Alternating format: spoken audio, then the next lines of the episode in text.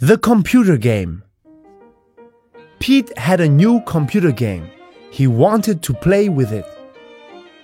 Mom said, Come and help me, Pete. Grandma is coming.